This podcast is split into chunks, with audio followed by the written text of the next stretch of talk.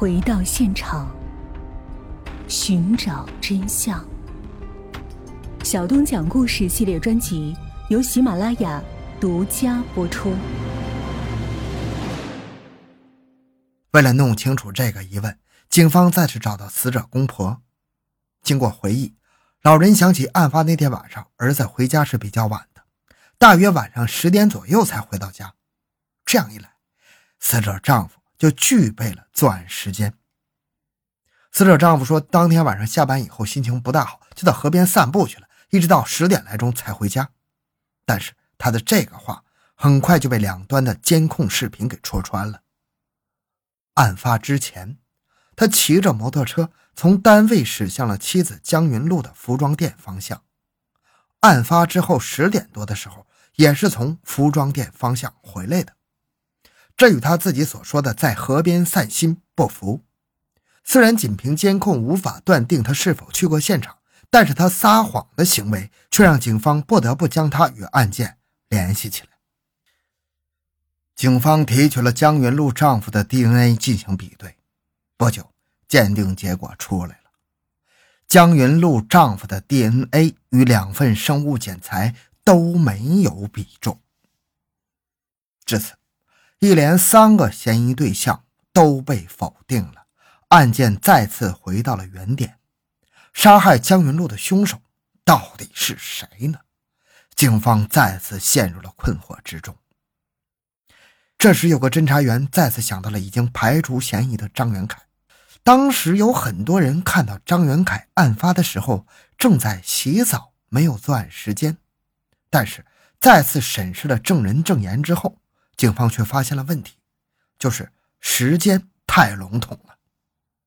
看门师傅反映，那天晚上张元凯确实来洗澡了。工友也说，张元凯当天晚上确实在宿舍里睡觉。但是张元凯到底是几点到几点在洗澡，又是几点回的宿舍呢？警方再次找到浴室看门的师傅。师傅回忆，当天晚上张元凯好像是。傍晚七点左右进去的，九点左右出来的，也就是说，案发时间张元凯一直没有离开浴室。但正是这个时间引起了警方的怀疑：洗一个澡洗了两个多小时，这太不符合常理了。很快，警方找到了当天晚上在浴室里洗澡的工友。工友回忆说，当天晚上他们都是八点半离开浴室的。碰巧遇上来洗澡的张元凯，这就与浴室看门师傅所说的不符了。师傅说是七点左右进去的，工友说是八点半左右进去的。工友和看门师傅谁记错了时间呢？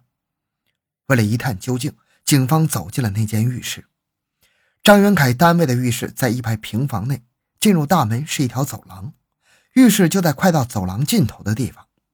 不过，让警方感到惊讶的是，在这条走廊的尽头还有一扇门。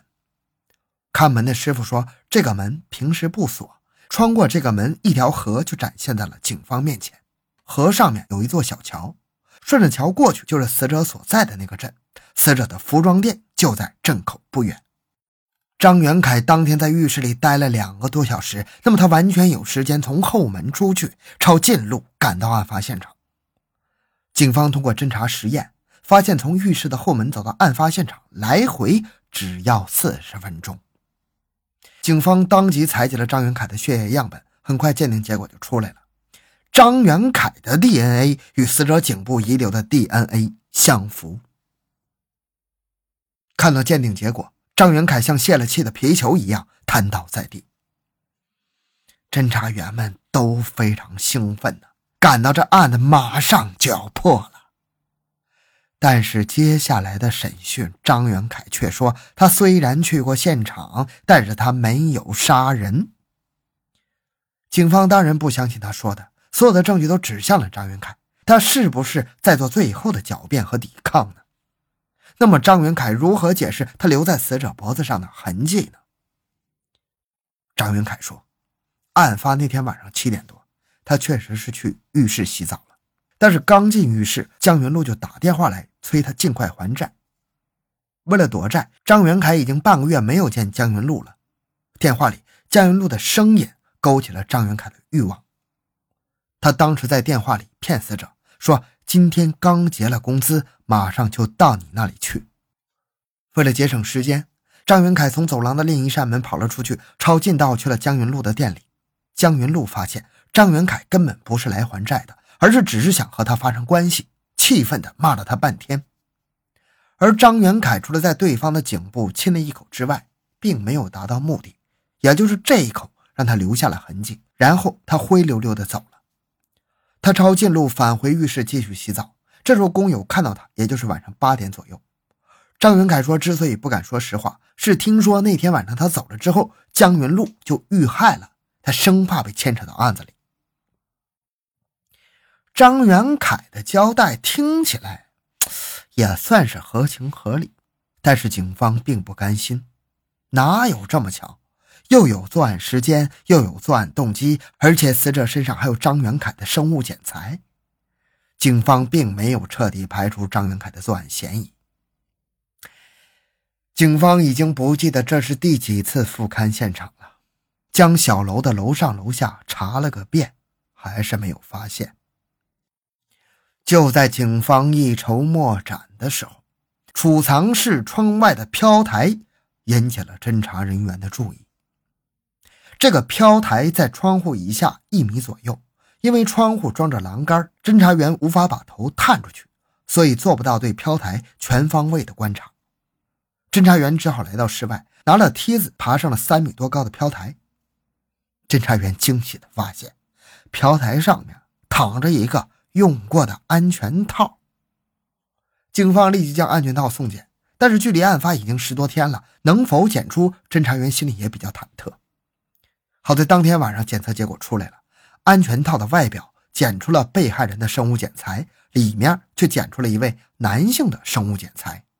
他跟死者指甲缝以及现场留下的可疑烟头属于同一个男人，这个结果让警方看到了破案的希望。这个人应该就是犯罪嫌疑人。同时，这个结果也证明了张元凯不是侮辱尸体的人。那么，这个人到底是谁呢？没办法，普遍撒网吧。警方采集了小镇上。五六十个年龄、身高、体态都符合嫌疑人特征的男青年的 DNA，在比对到第六份血样的时候，一个叫张华的男人被比对上了。张华是赣州市南康区人，未婚，二十三岁，身高一米七，体态偏瘦。经过调查，张华二零一零年七月刚刚大学毕业。之前一直在外地打工，案发前不久刚回到南康。张华的家并不在死者所在的镇子，张华也不是死者的网友。死者的丈夫和朋友都说死者并不认识张华。案发后的第十四天，张华被捕了。面对证据，他交代了自己杀害了江云路并侮辱尸体的罪行。